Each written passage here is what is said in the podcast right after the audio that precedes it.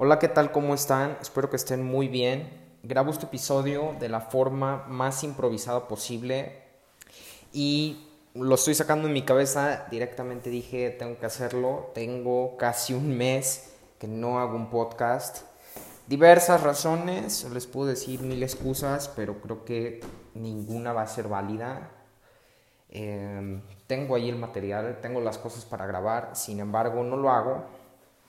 No lo hago y me siento un poco culpable por no hacerlo, pues tengo ya mucho tiempo que no me pongo a grabar y hablar. Y el tema del día de hoy va a ser rapidito, cinco minutos, y pues es nada más eh, decirles que el tiempo se pasa súper rápido, súper rápido, y creo que nos estamos siendo lo suficientemente conscientes de eso, por lo menos no todos. Y solo pónganse a pensar que la pandemia pasó en marzo y estamos en septiembre. Es decir, que ya han pasado seis meses desde ese punto en el que comenzó la pandemia aquí en México. Más bien la cuarentena, no la pandemia. La pandemia eh, ya, ya, tiene poquito tiempo más, eh, pero em, en sí las medidas de protección y de sana distancia y de resguardarse, pues apenas tienen desde marzo. Em, y si ya nos ponemos en retrospectiva y, y comenzamos a analizar la situación, nos damos cuenta que ya va medio año. Medio año que se ha pasado rapidísimo. No sé ustedes, pero yo lo he sentido rapidísimo. O sea, apenas hace tres meses estaba saliendo de vacaciones eh, ahora ya estoy, pues, apenas tengo tres días que entré, cuatro días que entré a la escuela y en prácticamente en otros tres meses termino la escuela y se termina el año, o sea, ya estamos en diciembre. O sea, solo dense cuenta de lo rápido que sucedió el año. O sea, los primeros tres meses que tuvimos fueron de completa normalidad, entre comillas, es decir, podíamos hacer las actividades que queríamos, podíamos viajar, podíamos hacer fiestas, que claro, ahorita se hace, pero no es lo correcto, pero pues antes se hacían sin ningún problema, antes se viajaba sin ningún problema, antes se visitaba un restaurante, se visitaba un amigo sin ningún pedo, y ahorita no. Eh, pasando esos tres meses de normalidad, ¡pum! Llega marzo, se suelta todo esto del COVID, eh, opiniones encontradas, eh, una polarización enorme entre quien creía y no creía. Em, tres meses bastante, bastante raros. Eh, de repente escuchábamos que le estaba yendo súper mal a Europa, pero nosotros no nos estaba yendo tan mal como ellos. De repente encontrábamos noticias un poquito alentadoras, creíamos que esto se iba a terminar, pero no sabíamos absolutamente nada eh, creo que estos últimos tres meses eh, que han transcurrido han sido bastante, bastante cambiantes. O sea, ni siquiera teníamos la magnitud de lo que iba a ser esto. Eh, no hubo verano, no hubo estrenos en películas, no hubo vacaciones en Cancún, en Acapulco, en Mazatlán, en Vallarta, no hubo fiestas, no hubo nada.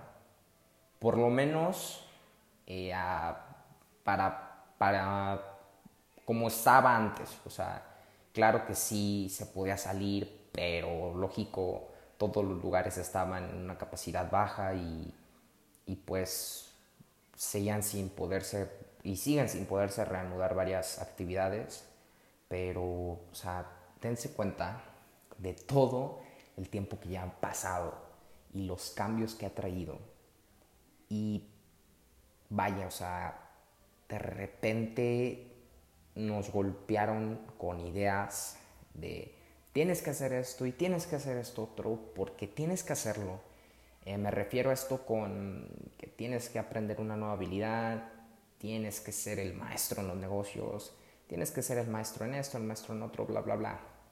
Cosas que creo que a más de uno lo puso ansioso eh, en algún momento, pero creo que era para darle un poco de sentido al tiempo libre que íbamos a tener, porque ciertamente esto, esto, este tiempo ha sido tiempo libre, exagerado, por lo menos para algunos, para otros no tanto, pero sí creo que hay muchas personas que sí tuvieron un tiempo libre bastante, bastante amplio y, y que bueno, le tienen que dar sentido con eso, eh, otros que le daban sentido con trabajo, en fin, yo creo que cada quien se compró la narrativa que mejor le satisfacía o le satisface.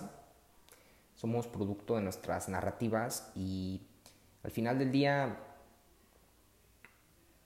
el mensaje que quería dar desde el comienzo es haz lo que te gusta y no porque alguien más te lo diga o no hagas cosas porque otros lo hacen o porque otros te dicen que lo hagas. Me refiero a que te mantengas fiel a tus principios, a tus valores, a lo que tú quieres, porque primero estás tú.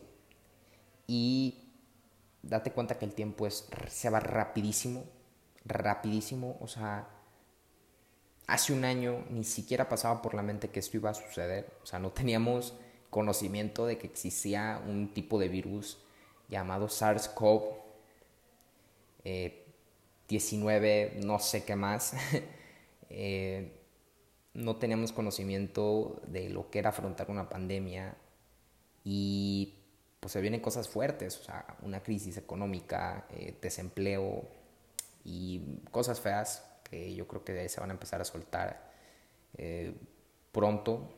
Y, bueno, ante todo lo feo siempre hay que tener una buena actitud aunque nos esté llevando la fregada, porque al final de la oscuridad hay luz, aunque suene un poco mamón y distópico, utópico, perdón, eh, sí, al final del, del túnel hay luz.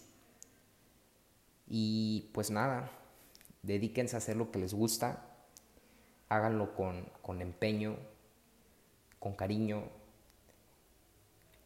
y nada, sigan fiel a sus valores, a sus principios y pongan la mejor actitud, porque de las catástrofes salen las victorias más fuertes para todos los ámbitos, para todos. O sea, este tiempo es de introspección.